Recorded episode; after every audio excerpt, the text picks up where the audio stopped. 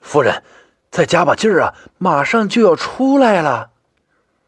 接生婆刘大娘急促的催促道：“哎，好痛啊，老公，老公！”玉梅痛的喊道。门外的钱元宝被家人拦在了外面。都说女子生产的时候啊，男人是不能进去的，特别的晦气。啊！玉梅在疼痛中晕了过去。老婆，老婆，你怎么了？刘大娘，我媳妇儿咋了呀？这是。钱元宝喊道：“没事儿，只是晕了过去。你们先等着啊，别急，马上就好了。”咦？当接生婆慢慢将胎中的父子抱出来的时候，大为奇怪，竟然是两个婴儿抱在一起，看来是个双胞胎。正准备将两个婴儿分开的时候，突然发现有一个婴儿眼睛竟然是红彤彤的，另外一个婴儿却没有任何动静。就在这时，那个诡异的婴儿突然张开了大嘴，一口将旁边的婴儿吞了下去。吓得刘大娘是差点就昏了过去啊！刘大娘大叫一声，紧接着那个婴儿便逼向了她，诡异的对他笑着。闻声而来的钱元宝和家人发现待产顺利的婴儿和自己完好的妻子，不甚高兴啊！只是突然想到了刘大娘，却不知所踪了。一家人都沉浸在喜得贵子的气氛当中，也没有将这事儿放在心上。各位贵客啊，欢迎今天来吃小儿子喜酒，在这里我先敬大家一杯啊！钱元宝说完，便将一杯酒喝完。不过这小儿的名字啊，还没有取，望大家积极献制，帮小儿呢起个好名字。我重重有赏，要不叫钱富贵啊，叫钱金子，反正钱大爷刚好叫钱元宝，到你儿子这一代还可以子承父业，仍旧发财富贵哟。叫钱飞龙吧，自古仕途视为正道，钱挣的再多，不如朱衣红帽跃龙门呐。好，好，好！钱元宝听到这些贵气的名字，喜不胜收啊。呃，各位贵客啊，自古是龙生龙，老鼠的儿子会打洞。待会儿啊，要开始小儿的抓阄仪式了。下人们摆好了各种抓阄物，有元宝、算盘、方印、苹果、毛笔、墨斗等。妻子玉梅慢慢的将儿子放到了桌子上。众人都睁大了眼睛望着这个小孩的选择，看这位全村第一富的钱家可不可以延续香火，代代富贵。只见小孩先抓起了苹果舔了舔，众人大笑道：“看来是位有福气的人呐，会找吃的。”紧接着，小孩放下了苹果，拿起了元宝就紧紧不放了。钱元宝十分高兴，看来自己的儿子将来会和自己一样是富贵命啊！突然间，晴朗的天气突然响起了鸣声，这雷鸣之声着实是吓了大伙钱大爷，看来老天爷都在向您家公子贺喜呢！钱元宝一听，这更乐了。阿弥陀佛，施主。贫僧想来化缘。突然，门口来了位和尚。众人见之，觉得不急，吆喝道：“快走，快走，快走！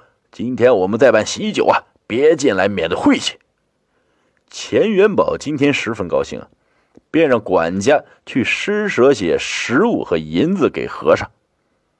谢谢您家老爷的大恩大德。您家府上的公子叫什么名字？生辰几时？贫僧啊，略懂八字阴阳术法。管家如实相告了八字，趁名字还没有取啊，嘿，老爷正请大家忙着想名字。和尚听后大为吃惊啊，请管家勿怪贫僧多嘴啊！贵府的小少爷八字沉沦鬼域，正沉鬼门。姓钱，实乃多金破败大凶之兆。贵公子恐非吉物投胎，望钱老爷多施善缘，多积阴德。我这儿有一辟邪安宅之符，送与老爷。贫僧告退了。望着和尚叹着气离开，管家突然阴冷的笑了笑：“老爷，您有大善大德，连那和尚都说咱们小少爷是天上的文曲星君转世，定能光显老爷的门庭。说让老爷给小少爷取名钱金金。呵，好，好，好，好，看来我钱家注定是世代富贵呀。今天啊。”赏在座的每位客人十两银子，庆贺我小儿是文曲转世。钱老爷笑哈哈的说道。自此以后啊，钱老板极为重视这个儿子，做了一辈子的商人，都知道商不及官道。再有钱，在大官面前还只是像狗一样摇尾乞怜。盼望着这个贵子可以光显门庭啊。话说也奇怪，自从这个儿子的诞生，钱元宝的生意就越做越火了，甚至直达三江五海，银子更是赚的数也数不清。结识的达官贵人更是遍布天下。钱元宝喜叹呢，真是生了个好儿子。钱元宝深感如今地位非同一般。胆子当然也变得大了起来，开始了贩卖私盐、购进枪支弹药的勾当。他想啊，自己儿子竟然是文曲转世，定是要当天下至尊呢。他开始在民间私自招兵买马，妄图有一天可以让儿子直上金銮殿。天不由人，仅仅一个月之际。钱元宝相识的那些达官贵人，便被朝廷查处到贪污受贿，全都下放地牢问斩。钱元宝没有逃得掉啊，早被那些人给供了出来，带着愤恨被抓进了大牢。钱元宝至此也不知为何会被官府的人找到自己，自己可是一直躲在了私自建设的地下房屋之中。本来呀。如果仅是犯了贿赂，顶多被判个扰乱官府、行贿乱权，大不了罚点款呢，坐几年牢狱。可如今被查到私自招兵买马，可是少不了要杀头的。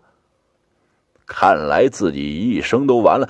突然，钱元宝想到了自己的儿子，虽然现在还是个十岁的儿童，但是想来文曲转世。或许可以解救自己，他便打通狱警，通告儿子前来营救啊。钱元宝想想也奇怪，一个十岁的儿童可以救自己，但那毕竟是文曲转世啊，也没准儿啊。很快的，钱元宝便见到了自己的儿子，随同前来的还有自己的管家。儿啊，还有小四儿啊，你们都来了，快想想办法吧。文曲转世的儿子，但儿子只是望了望可怜的钱元宝，诡异的笑了笑。一同的管家也是呆呆的瞅着钱元宝。对了，小四儿，当天官府上来人抓咱们的时候，为什么你会跑得掉啊？呵呵，老爷，其实啊，就是我跟小少爷告的密呀。管家淫邪的说道：“小四儿，你个吃里扒外的家伙！金金，我的儿啊，你可不能被坏人蒙蔽，他不是好人，你快想想办法救救为父啊！”老爷，小少爷并不是什么文曲转世，你还记得当初有一个女子叫红莲的吗？老爷，你想想。管家忽然问道：“红莲？哪个红莲？”就是那个被你狠心杀死，而且腹中还怀着你的孩子的红莲，你不记得了吗，老爷？你，你是他什么人？告诉你，我就是他的未婚夫，而这个孩子就是红莲胎中未出世的儿子。他今生是来找您报仇的，就是我们俩向官府告的密。望着面前诡异微笑的两人，钱元宝后悔当年的错行，后悔自己妄想天开，自己的儿子会真入金銮殿，后悔自己的野心和贪恋。望着午时三刻一到，钱元宝的那颗人头被斩掉了，两人满意的离开了。师傅，这下一步啊，咱们去哪里啊？小孩问道：“听说村东头那里有位地主，不过为富不仁，欺压百姓。刚好他家的老婆怀了孕，这次啊，去找他。”好嘞，咱们又要斩妖除魔了，哈哈哈哈哈哈！